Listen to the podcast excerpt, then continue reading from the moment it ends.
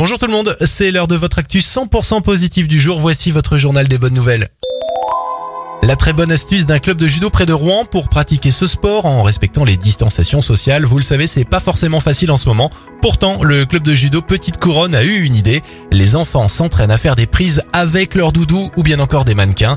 Malgré la crise sanitaire, cette astuce permet aux enfants de continuer à pratiquer leur sport préféré avec des peluches. Bravo. Direction les États-Unis maintenant avec euh, les gérants d'un jardin d'enfants de New York. Ils ont lancé une belle initiative avec les petits qu'ils gardent après les cours.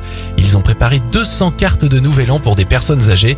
Ces cartes, faites main par les enfants, seront distribuées dans les maisons de retraite environnantes pour mettre un peu de baume au cœur des aînés en cette période de pandémie et d'isolement. Enfin, bonne nouvelle pour la lutte anti-tabac à Milan en Italie. Il sera interdit de fumer aux arrêts de bus et à moins de 10 mètres d'autres personnes en extérieur. La loi va entrer en vigueur la semaine prochaine et exclura donc les fumeurs des parcs, stades, cimetières ou autres places touristiques de la ville. Un exemple qui pourrait être suivi par d'autres villes italiennes. C'était votre journal des bonnes nouvelles. Il est disponible maintenant en replay sur notre site internet et notre application Radioscoop.